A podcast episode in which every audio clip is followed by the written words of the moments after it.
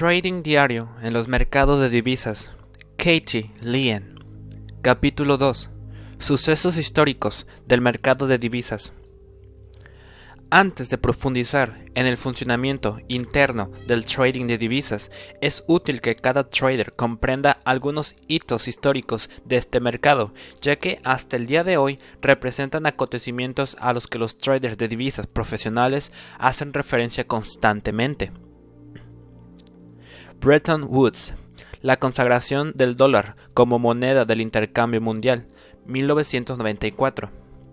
En julio de 1944, los representantes de 44 naciones se reunieron en Bretton Woods, New Hampshire, para crear un nuevo orden de la economía mundial.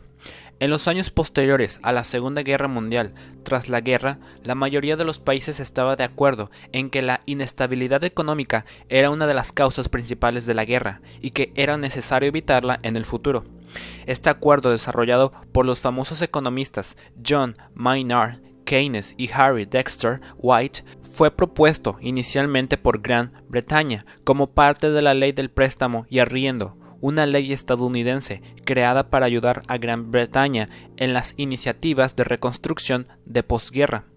Tras varias negociaciones, la forma inicial del acuerdo de Bretton Woods constó de varios puntos clave.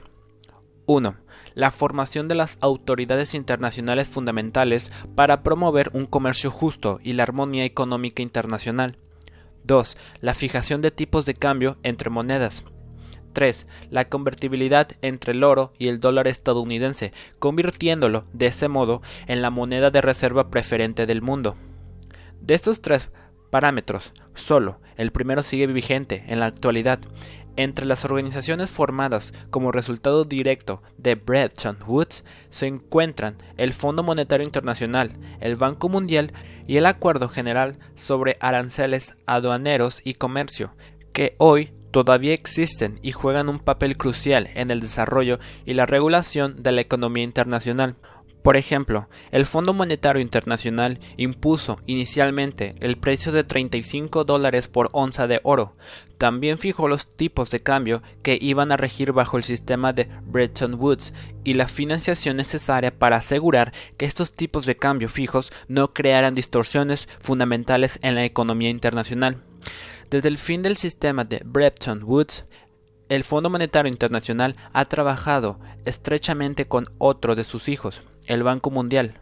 Juntas, las dos instituciones hoy prestan fondos a las naciones en desarrollo, ayudándolas a desarrollar una infraestructura pública capaz de servir de base para una economía mercantil sólida y para asegurar que estas naciones pueden disfrutar de un acceso equitativo y legítimo al comercio con sus contrapartes industrializadas. El Banco Mundial y el Fondo Monetario Internacional deben trabajar estrechamente con el GATT.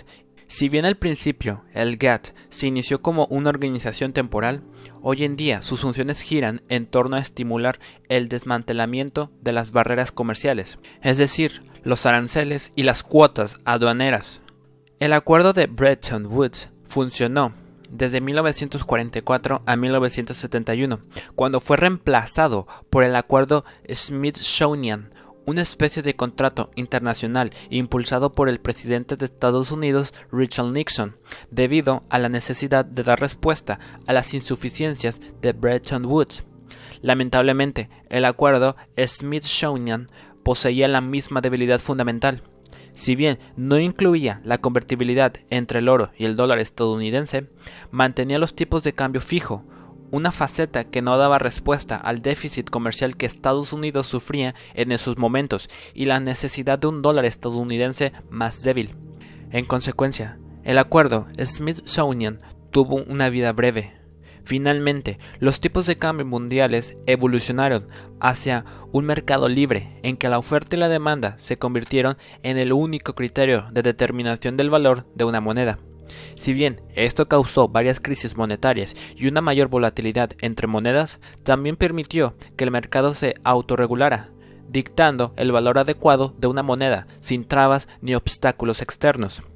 En cuanto a Bretton Woods, Tal vez su contribución más memorable al sistema económico internacional fue el papel que jugó para cambiar la percepción acerca del dólar estadounidense.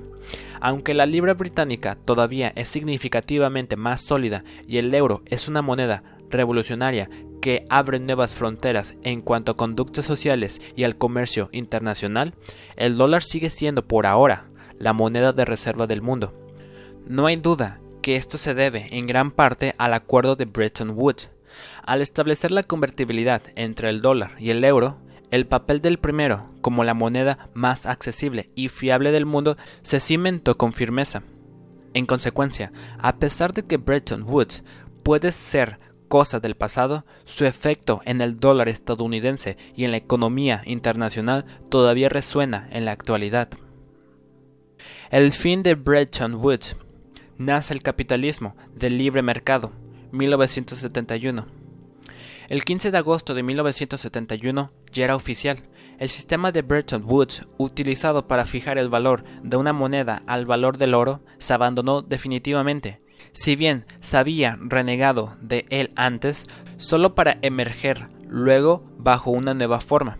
Esta erradicación del sistema de Bretton Woods fue realmente su fin. Las monedas ya no se vincularían al oro para determinar su valor, permitiéndoles fluctuar solo en un rango de un 1%. En lugar de ello, el libre mercado, a través de mecanismos como los flujos comerciales y la inversión directa extranjera, determinaría su valor preciso.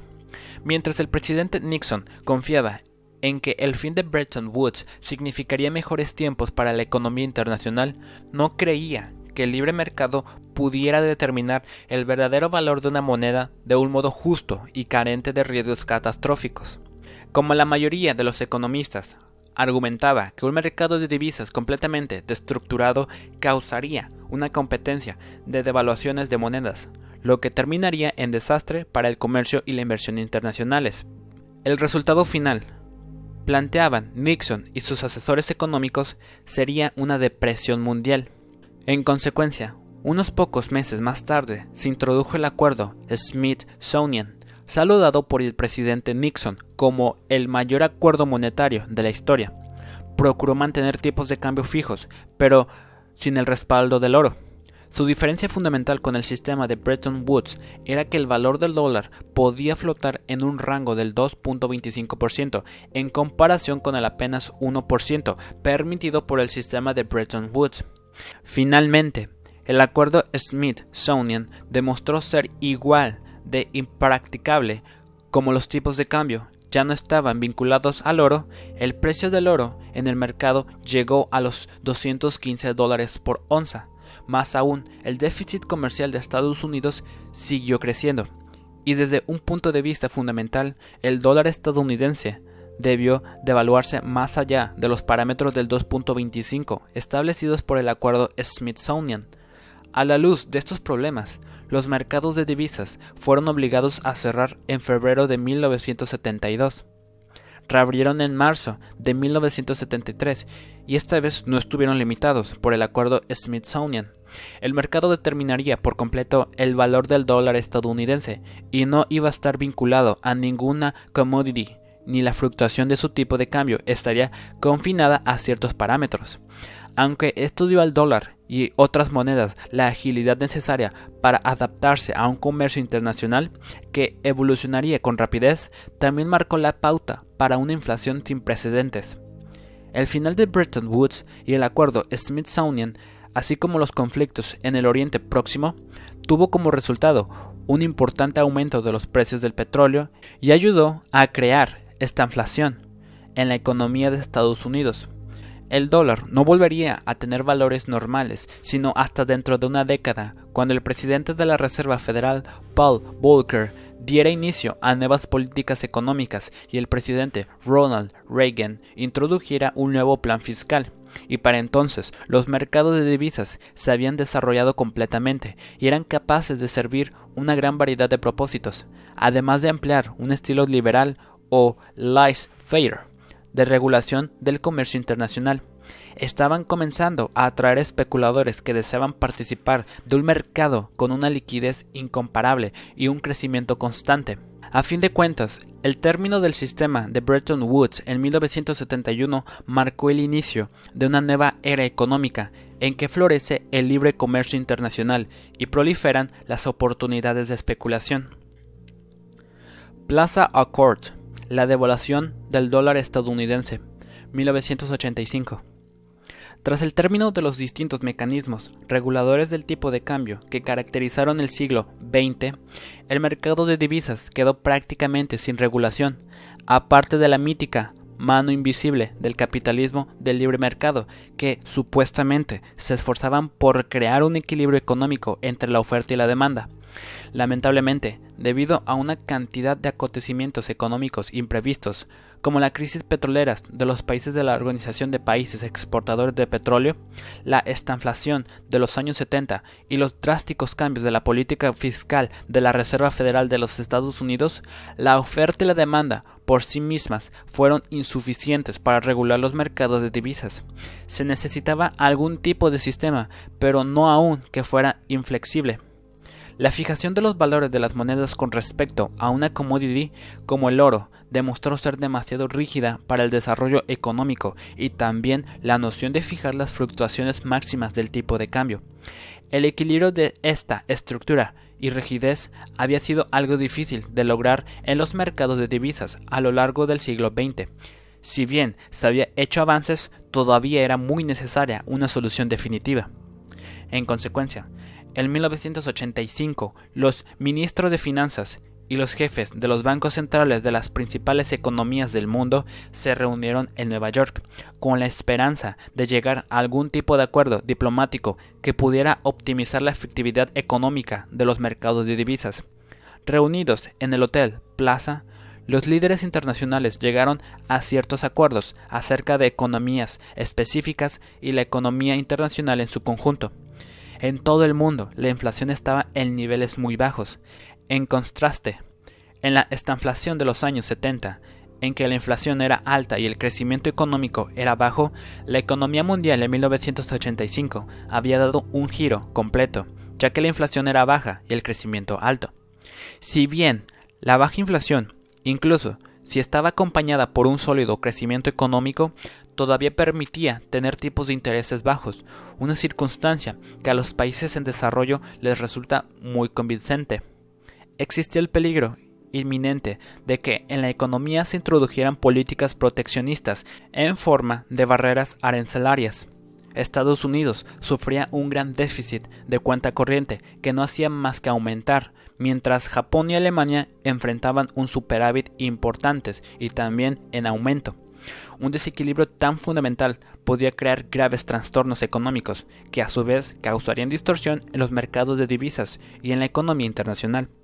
Era necesario tomar medidas para prevenir las consecuencias de los desequilibrios de cuenta corriente y las políticas proteccionistas que originaban en último término, se creía que la rápida aceleración del valor del dólar estadounidense, que se apreció en más de un 80% frente a las monedas de sus principales socios comerciales, era la causa más importante de la situación. El aumento del valor del dólar contribuyó a crear enormes déficits comerciales. Por otra parte, un dólar con un menor valor sería de más ayuda para estabilizar la economía internacional, ya que generaría de manera natural un mejor equilibrio entre las capacidades exportadoras e importadoras de todos los países.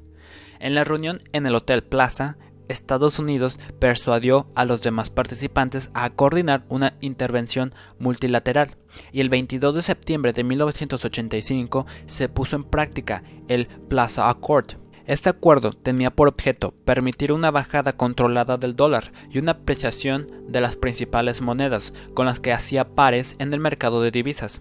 Cada país aceptó hacer cambios en sus políticas monetarias e invertir sus mercados de divisas según fuera necesario para este fin. Estados Unidos acordó reducir su déficit presupuestario y bajar los tipos de interés, mientras que Francia, el Reino Unido, Alemania y Japón acordaron elevarlos. Alemania también acordó instituir reducciones de impuestos, mientras que Japón acordó permitir que el yen reflejara completamente la fortaleza de la economía japonesa. Sin embargo, el problema con la implementación real del Plaza Accord fue que no todos los países cumplieron su palabra. En particular, Estados Unidos no siguió su promesa inicial de reducir el déficit presupuestario. Japón se vio muy afectado por la drástica alza del yen, ya que sus exportaciones no pudieron mantener su competitividad en el extranjero, y muchos dicen que esa es una de las razones que impulsaron a la recesión japonesa, que duró una década. En contraste, como resultado de este acuerdo, Estados Unidos disfrutó de un considerable crecimiento y estabilidad en los precios. Los efectos de la intervención multilateral se pudieron ver de inmediato, y en dos años el dólar había crecido en un 46% y un 50% con respecto al marco alemán y el yen japonés respectivamente. La figura 2.1 muestra esta depreciación del dólar estadounidense con respecto a estas monedas. Como consecuencia, la economía de Estados Unidos se orientó mucho más a las exportaciones, mientras que otros países industrializados como Alemania y Japón asumieron el papel de importadores. Esto resolvió gradualmente los déficits de cuenta corriente existentes en esos momentos y además aseguró que las políticas proteccionistas fueran mínimas y poco perturbadoras, lo que es tal vez más importante es que el Plaza Court cimentó el papel de los bancos centrales en la regulación del movimiento de los tipos de cambio. Si los tipos no se fijarían y estarían determinados principalmente por la oferta y la demanda, pero a fin de cuentas la mano invisible es insuficiente y los bancos centrales del mundo tenían el derecho y la responsabilidad de intervenir en favor de la economía cuando fuera necesario. George Soros el hombre que quebró al Banco de Inglaterra. Cuando George Soros hizo su apuesta especuladora de 10 mil millones de dólares contra la libra británica y ganó, se hizo conocido en todo el mundo como el hombre que quebró al Banco de Inglaterra. Se le ame o se le odie, Soros encabezó uno de los capítulos más fascinantes de la historia del mercado de divisas. El Reino Unido se une al mecanismo de tipos de cambio, en 1979, una iniciativa franco-alemana creó el sistema monetario europeo para estabilizar los tipos de cambio, reducir la inflación y preparar la integración monetaria. El mecanismo de tipos de cambio, uno de los principales componentes de la SME, dio a cada moneda participante un tipo de cambio central con respecto a un conjunto de monedas. La unidad de cambio europea se exigió entonces a los participantes que mantuvieran sus tipos de cambio dentro de una banda de fluctuación de un 2.25% por encima o por debajo de cada tipo central bilateral. El MTC era un sistema de paridad ajustable y entre 1979 y 1987 hubo nueve realineaciones. Si bien el Reino Unido no era uno de los miembros originales, se unió en 1990 a un tipo de 2.95 marcos alemanes con respecto a la libra y una banda de fluctuación de más menos 6%. Hasta mediados de 1992, el MTC parecía ser un éxito, ya que un efecto disciplinador había reducido la inflación en toda Europa, bajo la ejida del Bundesbank alemán. Sin embargo, la estabilidad no duraría, ya que los inversores internacionales comenzaron a percibir que los valores de varias monedas del MTC no eran los adecuados. Tras la reunificación alemana de 1989, aumentó drásticamente el gasto de este país, obligando al Bundesbank a imprimir más dinero, lo que produjo una mayor inflación y dejó al Banco Central alemán con poco espacio de maniobra, excepto aumentar los tipos de interés pero el aumento de los tipos tuvo repercusiones adicionales, ya que presionó al alza al marco alemán. Esta situación obligó a otros bancos centrales a aumentar los tipos de interés, también para mantener los tipos de cambio vinculados por la paridad. Dándose cuenta que la débil economía y el alto desempleo del Reino Unido no permitirían que el gobierno británico mantuviera por demasiado tiempo esta política, George Soros entró en escena. Soros apuesta contra el éxito de la participación del Reino Unido en el MTC. El gerente del fondo de cobertura, Quantum, quería en esencia apostar a que la libra tendría que depreciarse, ya que el Reino Unido devaluaría su moneda, o tendría que dejar el MTC. Gracias al retiro progresivo de los controles de capital durante los años del MTC, los inversores internacionales disfrutaban en ese momento de más libertad que nunca para aprovechar los desequilibrios que percibían. De modo que Soros colocó posiciones cortas en libras y posiciones largas en marcos, endeudándose en libras e invirtiendo en bienes denominados en marcos. También hizo uso de opciones y futuros. En total, sus posiciones llegaron a tener el inmenso valor de 10 mil millones de dólares. Soros no fue el único, muchos otros inversores siguieron su ejemplo. Todos estaban vendiendo libras, lo que significaba una enorme presión a la baja de esta moneda. Al principio, el Banco de Inglaterra intentó defender los tipos, comprando 15 mil millones de libras con sus grandes reservas, pero sus intervenciones esterilizadas tenían una eficacia limitada. La libra se estaba negociando a niveles peligrosamente cercanos al suelo de su banda fija. El 16 de septiembre de 1992, día que después se conocería como el miércoles negro, el banco anunció un aumento del 2% de los tipos de interés, en un intento por dar más atractivo a la libra.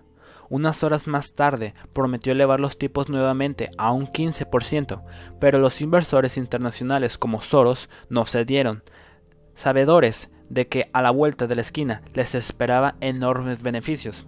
Los traders siguieron vendiendo libras en enormes cantidades y el Banco de Inglaterra siguió comprándolas hasta que finalmente a las 7 de la tarde de ese mismo día el secretario de Hacienda Norman Landmount anunció que el Reino Unido abandonaría el MTC y que los tipos volverían a su nivel inicial del 10%.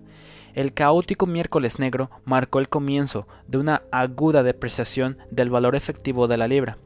Todavía se debate si el retorno a un tipo de cambio flotante se debió al ataque sobre la libra impulsado por Soros o debido a un simple análisis fundamental. Sin embargo, lo que es cierto es que la depreciación de la libra en casi un 15% con respecto al marco alemán y un 25% con respecto al dólar en las siguientes cinco semanas dio enormes beneficios a Soros y a otros traders. En un mes, el fondo Quantum obtuvo cerca de 2 mil millones de dólares al vender los ahora más caros marcos alemanes y comprar de vuelta los menos caras libras. El hombre que quebró al Banco de Inglaterra demostró cómo los bancos centrales aún eran vulnerables a los ataques especulativos. La crisis financiera asiática 1997-1998. Cayendo como una fila de fichas de dominó, el 2 de julio de 1997, las relativamente emergentes economías de los tigres asiáticos dieron un ejemplo perfecto de la interdependencia de los mercados de capitales globales y sus efectos subsiguientes en los foros monetarios internacionales. Tras varias rupturas fundamentales, parece ser que el contagio se debió en gran parte a prácticas de préstamos protegidos, los mayores déficits comerciales y la inmadurez de los mercados de capitales. Juntos, estos factores contribuyeron a crear una tormenta perfecta que dejó en la impotencia a los principales mercados regionales e hizo que monedas que antes eran bien valoradas se devaluaran a niveles muy inferiores. Durante este periodo de tiempo, las fluctuaciones del mercado de divisas sufrieron un impacto negativo, con efectos adversos que repercutieron rápidamente en los mercados de valores. La burbuja hasta 1997, los inversores habían recurrido cada vez más a las perspectivas de inversión en Asia, centrándose en el desarrollo de bienes inmuebles y acciones locales. Como resultado, los capitales de inversión extranjera entraron a raudales en la región y los índices de crecimiento aumentaron gracias a la mayor producción en países como Malasia, Filipinas, Indonesia y Corea del Sur. Tailandia, cuya moneda es el BAT, tuvo un índice de crecimiento del 13% en 1988. La aplicación de una paridad de cambio fijo con el dólar estadounidense dio solidez adicional para que la economía siguiera obteniendo préstamos. Con este valor fijo, países como Tailandia podían asegurar estabilidad financiera en sus propios mercados y un tipo constante para exportar a la mayor economía del mundo. Finalmente, los datos fundamentales subyacentes justificaron la apreciación de las monedas nacionales y aumentaron las posiciones especulativas en espera de alzas adicionales. Déficit de cuenta corriente, crecientes y préstamos incobrables. Sin embargo, a principios de 1997 había comenzado a producirse un cambio de ánimo, ya que los déficits de cuentas internacionales se habían tornado cada vez más difícil de manejar por los gobiernos respectivos y quedó en evidencia que las prácticas de otorgamiento de préstamos estaban perjudicando a la infraestructura económica. En particular, a los economistas les preocupaba el hecho de que el déficit de cuenta corriente de Tailandia había llegado en 1996 a 14.700 millones de dólares, aunque en comparación era menor que el déficit de Estados Unidos. La brecha representaba un 8% del Producto Interno Bruto del país. Las prácticas de otorgamiento de préstamos protegidos también contribuyeron de manera importante a estas rupturas a la baja, ya que las estrechas relaciones personales de los préstamos con altas autoridades de los bancos eran muy beneficiosas y sorprendentemente comunes en toda la región. Este aspecto afectó a muchos de los conglomerados surcoreanos que tenían un alto apalancamiento, ya que los valores totales de préstamos incobrables llegaron a un 7.5% del Producto Interno Bruto.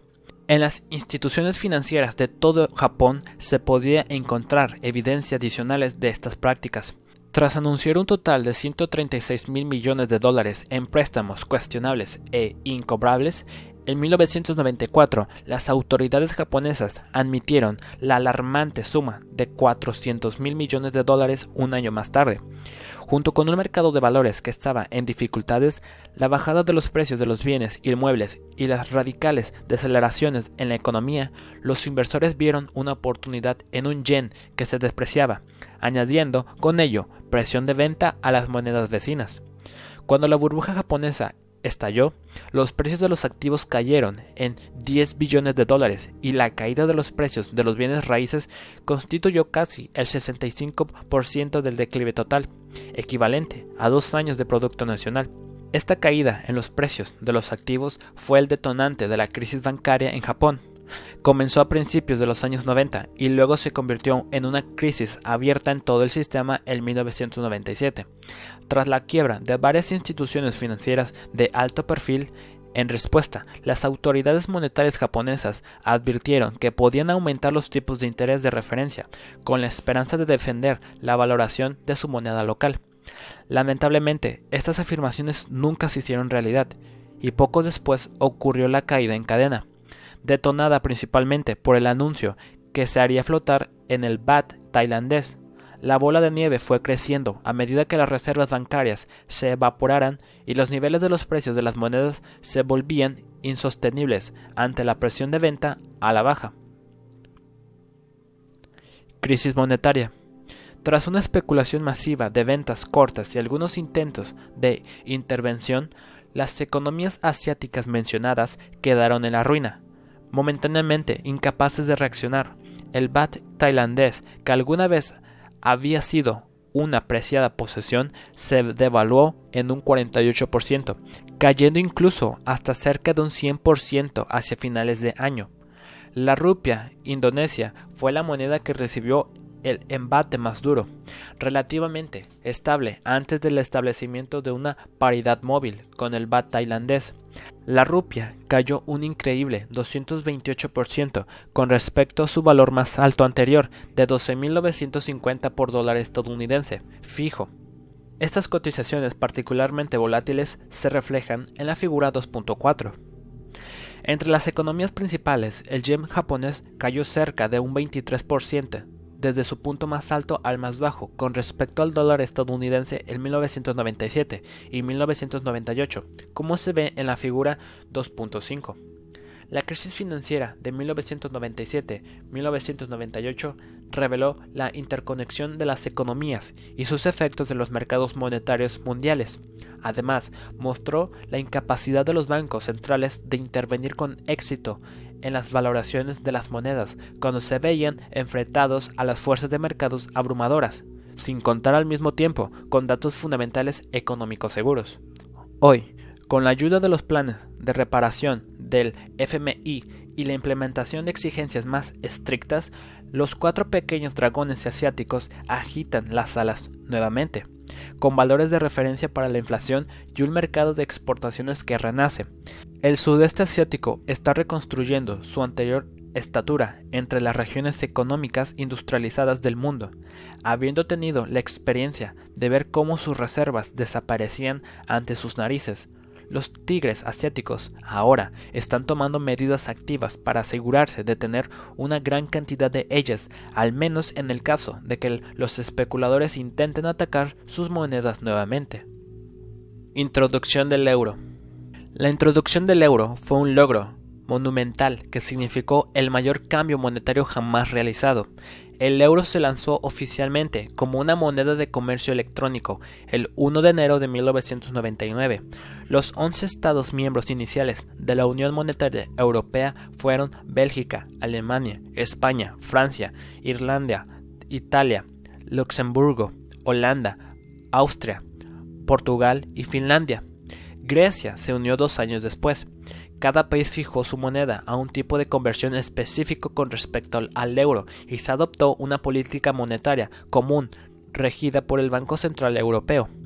Para muchos economistas, el sistema tenía que incluir idealmente a las 15 naciones originales de la Unión Europea, pero el Reino Unido, Suecia y Dinamarca decidieron conservar sus monedas por el momento.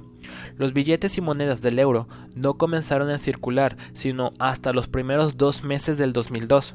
Al decidir si adoptar o no el euro, los miembros de la Unión Europea tenían que ponderar los pros y los contras de una decisión de tamaña importancia. Si bien la facilidad para viajar es quizás el beneficio más obvio para los ciudadanos de la Unión Monetaria Europea, el euro tiene además otras ventajas. Elimina las fluctuaciones en el tipo de cambio, proporcionando un ambiente más estable para comerciar dentro del área del euro. La eliminación de la totalidad del riesgo en los tipos de cambio dentro de la zona permite que las empresas puedan hacer planes de inversiones con mayor certidumbre disminuyen los costes por transacción. Los precios se vuelven más transparentes, ya que los consumidores y las empresas pueden comprarlos entre países con mayor facilidad. A su vez, esto aumenta la competencia. El inmenso mercado que hace uso de una moneda única se vuelve más atractivo para los inversores extranjeros. La magnitud y estabilidad de la economía permite que el BC controle la inflación con menores tipos de interés gracias a la mayor credibilidad. Sin embargo, el euro no carece de limitaciones. Dejando de lado los asuntos de soberanía política, el principal problema es que, al adoptarlo, una nación básicamente renuncia a tener una política monetaria independiente, puesto que no todas las economías están perfectamente correlacionadas con la economía de la Unión Europea. Podría ocurrir que una nación se encontrara en recesión y no obstante el BC aumentara los tipos de interés, lo que es particularmente válido en el caso de las naciones más pequeñas. Como resultado, los países intentan basarse más en la política fiscal, pero su eficacia es limitada cuando no se combina adecuadamente con la política monetaria. Este problema no hace más que exacerbarse con el límite del 3% del PIB, por lo que se deben regir los déficits presupuestarios como se estipula con el Pacto de Estabilidad y Crecimiento. También existen algunas inquietudes acerca de la eficacia del BC como Banco Central. Aunque el objetivo inflacionista es ligeramente inferior al 2%, la inflación del área del euro superó ligeramente este valor desde el 2000 a 2002 y últimamente ha seguido sobrepasando esta meta autoimpuesta. Desde 1999 hasta finales del 2002, la falta de confianza en la moneda de la Unión produjo una depreciación del 24%, desde aproximadamente 1.15 dólares con respecto al dólar en enero de 1999 a 0.88 dólares en mayo del 2000, obligando al Banco Central Europeo a intervenir en los mercados de divisas en los últimos meses de 2000. Sin embargo, desde entonces las cosas han cambiado mucho. Hoy, el euro cotiza con ventaja sobre el valor y muchos analistas plantean que un día lo reemplazará como la moneda internacional predominante.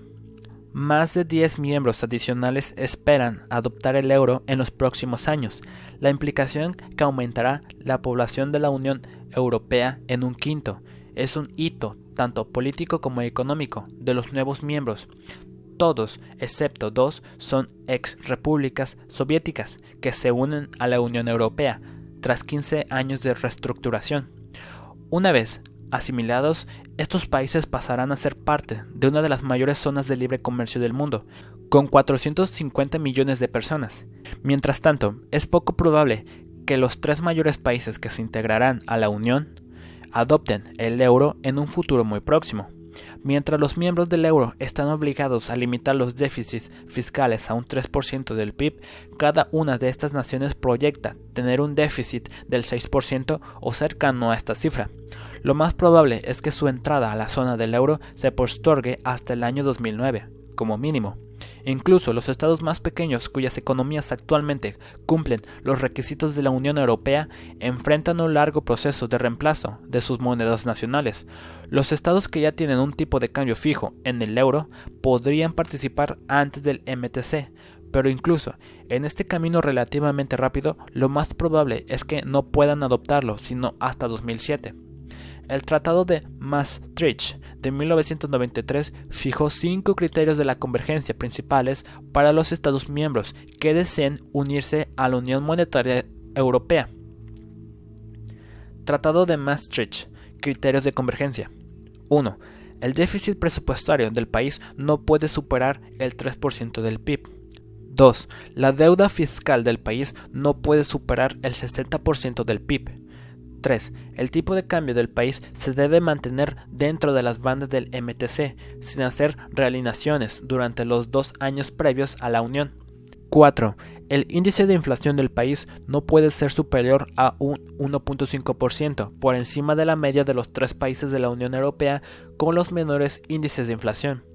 5. El tipo de interés de largo plazo del país para bonos del Tesoro no puede ser superior a un 2%, por encima de la media de los tipos comparables de los tres países con la menor inflación.